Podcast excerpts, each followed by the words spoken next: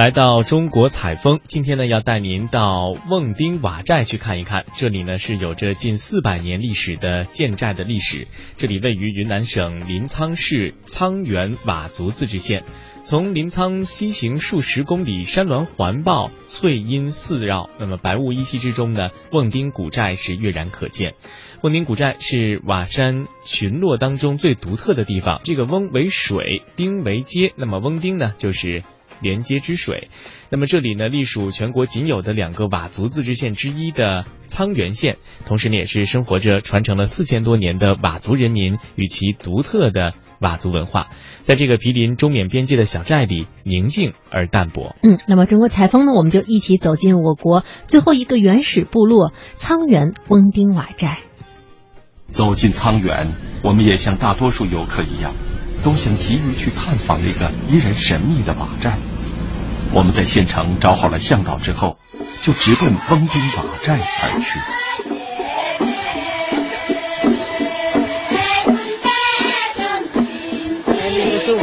谢谢谢谢谢谢。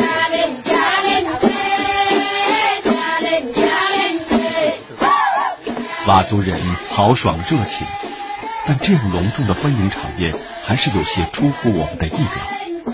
向导赵玉梅是地道的佤族人，他说，当有重要客人来到村寨时，佤族人都会这样热情的欢迎。佤族崇尚黑色，以黑为美，在客人额头上点一个黑点，就是在表达祝福。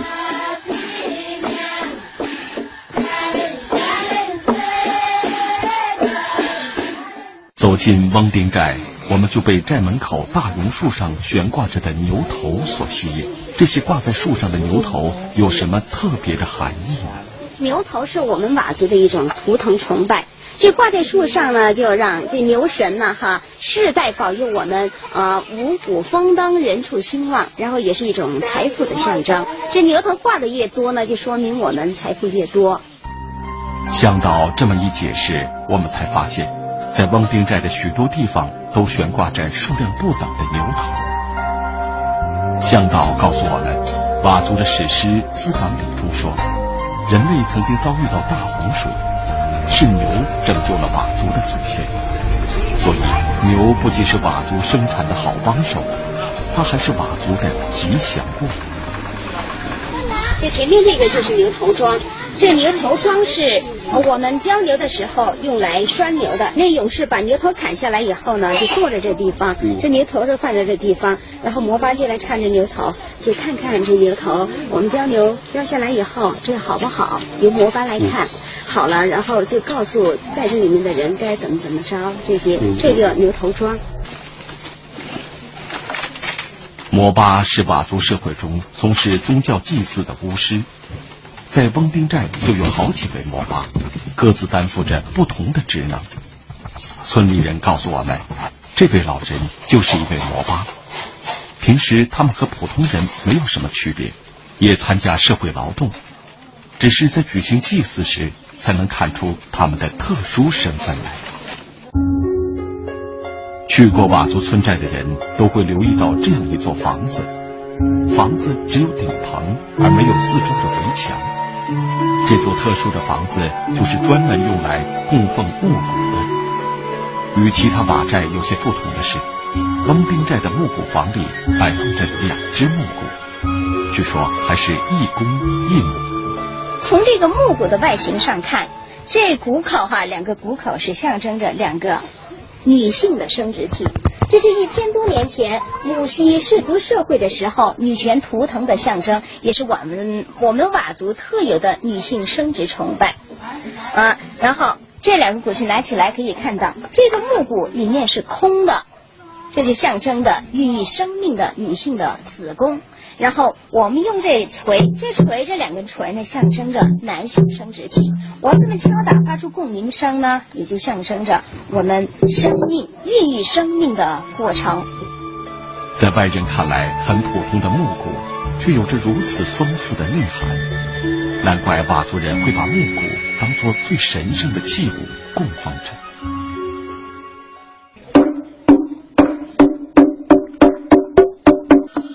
这是沧源阿瓦歌舞团表演的一段木鼓。在这段舞蹈中，木鼓是当然的主角。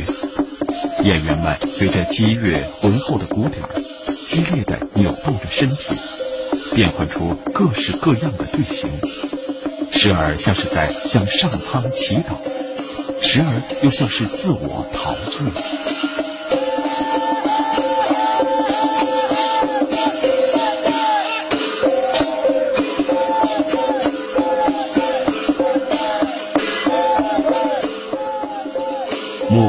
是佤族的通天神器。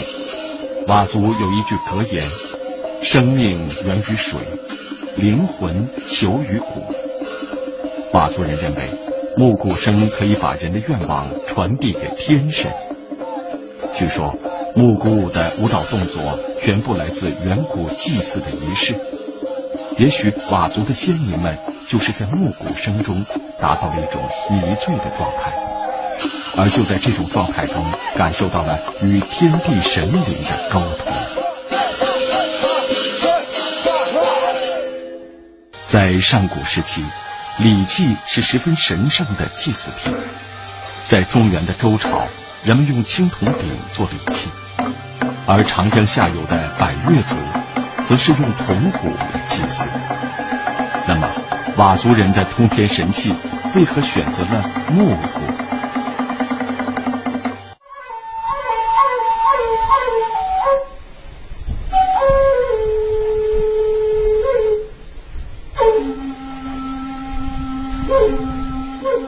鲍志明是沧源佤族人，长期从事佤族文化的整理与研究。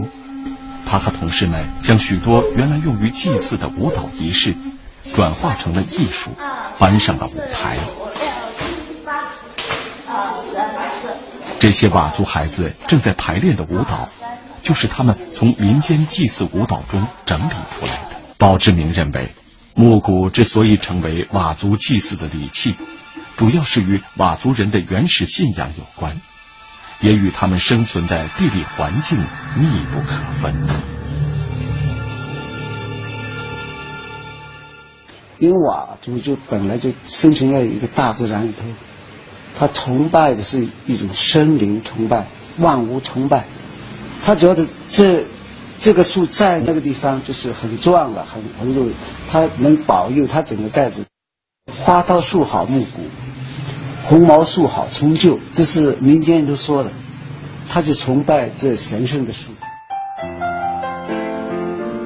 佤族的木鼓多以直径零点八米、长约两米的红毛树整木雕凿而成。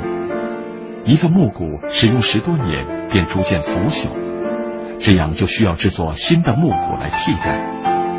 或者，当佤族人认为现有的木鼓已经失去了灵性。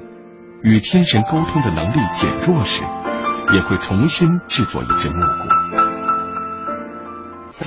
制作木鼓是佤族村寨一项十分庄重的活动，每一个环节都要杀鸡看卦，确定吉日之后才能进行。据说，一只木鼓制作完成一般需要三个月时间。木鼓的材料一般取自红毛树，红毛树质地坚硬，做成的木鼓音色低沉浑厚，而且经久耐用。但并不是所有的红毛树都适合做木鼓，所以选择一棵好的红毛树是制作木鼓的首要工作。先派七个到九个的彪形大汉到一个木鼓山去选木鼓树，好选选了木鼓树以后呢？选到以后的先鸣枪，先用弩把那个木鼓射射中了，然后就念念一个经，他说木鼓树，我们千山万林选中了你，您就是我们的寨主，你就是我们的这个，我们请你回到家来当着主人。选定了木鼓之后，就要开始拉木鼓的活动，也就是将选中的木鼓树砍伐后拉回到寨中。哎，把人家先摆成女炮位。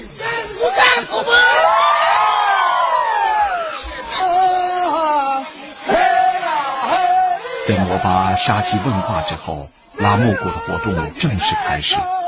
一位摩巴骑在树干上，以歌为号，指挥着众人一步步的将做木鼓的树干往村寨里拉。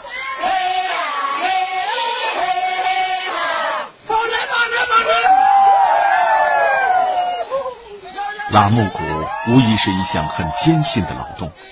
木鼓的材料一般都是从高山密林中选中，骨料沉重，山高坡陡，道路坎坷不平，只有依靠集体的力量才能够完成这项工作。许多研究佤族文化的专家认为，在原始生存技术条件下，一个人的力量显得是那样渺小，而生存又如此艰辛。拉木鼓的活动无疑增强了人们的归属感和凝聚力。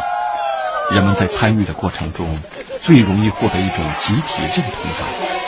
这也许正是拉木鼓活动所要达到的一个目的。按照制作木鼓的传统仪式，当木鼓完全凿成之后，神圣的漂牛祭鼓仪式就要开始了。牛祭是佤族最高的祭祀仪式。按照佤族人的说法，漂牛祭鼓之后，木鼓会更有灵性，能更好的实现人与神灵的对话。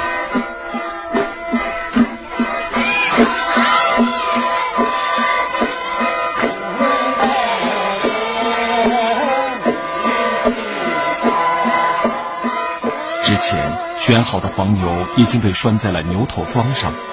全寨男女老幼围成圆圈，踏着木鼓的节奏，边唱边跳。德高望重的老人和摩巴们坐在祭品前，等待着开始的时机。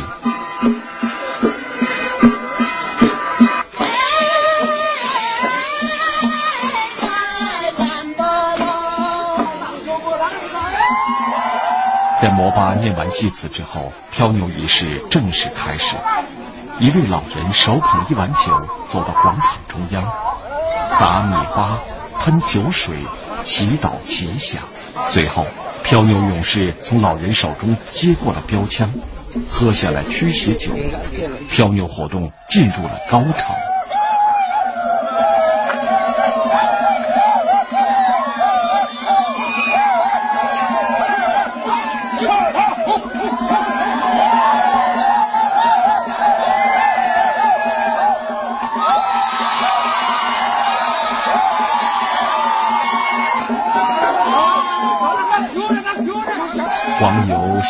身体，他的灵魂注入了木鼓，祭祀仪式圆满完成。世界上千千万万个鼓，就是佤族的木鼓最古老、最神奇、具有传播力。木鼓原来是砍头用的祭祀品，是不能随意挑的。但现在我们佤族敲是用神圣的木鼓跟天对话，跟整个人那个。传播一种信息，传播出信息就传播。阿波人站起来了，呃，是新的社会来了，我们站起来了。翁丁寨距离沧源县城三十三公里，它是由六个佤族自然村寨组成，共有二百七十二户，一千二百二十四人。我们进入的这个翁丁大寨是其中的一个自然村，它也是翁丁佤族原始部落的中心。按照翁丁寨的规矩，客人到了寨子里，必须要去拜访寨主。在翁丁村村主任的引领下，我们走进了翁丁寨杨寨主的家。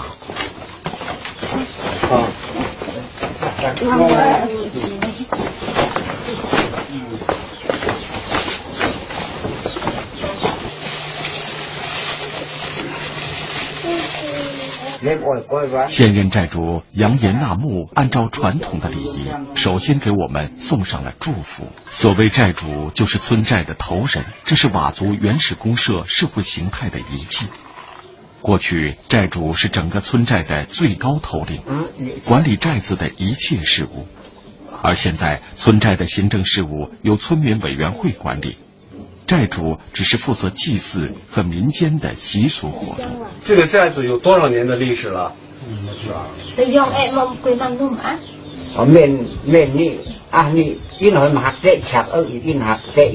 通过向导的翻译，我们得知，翁丁寨已经有将近四百年的历史了。当年杨氏头人带着族众从现在缅甸佤邦的绍帕迁到沧源县的芒回，最后有九户人家跟着杨氏头人到了现在的翁丁定居，慢慢的发展成了现在的翁丁村落。佤族村寨的寨主一般是由最先创建寨子的家族人员担任，通过民主选举产生，实行世袭制。所以，翁丁寨寨主之位一直在杨氏宗族中世袭继承。翁丁马寨建在背风向阳的斜坡地上，错落有致。房屋主要是干栏式建筑，下层饲养牲畜，堆放杂物，上层居住。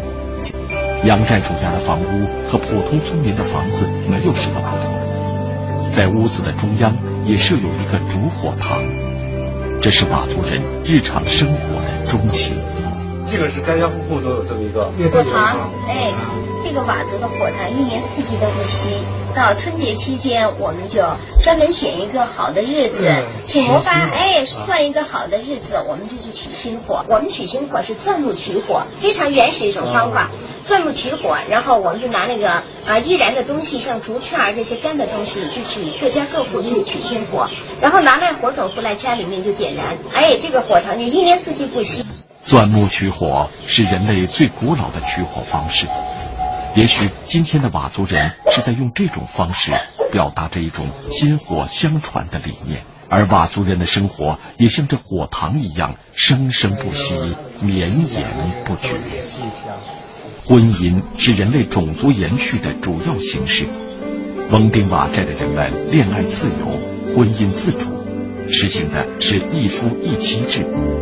同一个姓氏不结婚，这是大部分佤族人尊崇的婚姻制度。但是我们听说，在临沧市耿马县大寨村的佤族人，一生要结三次婚，这种奇异的婚俗让我们很是疑惑。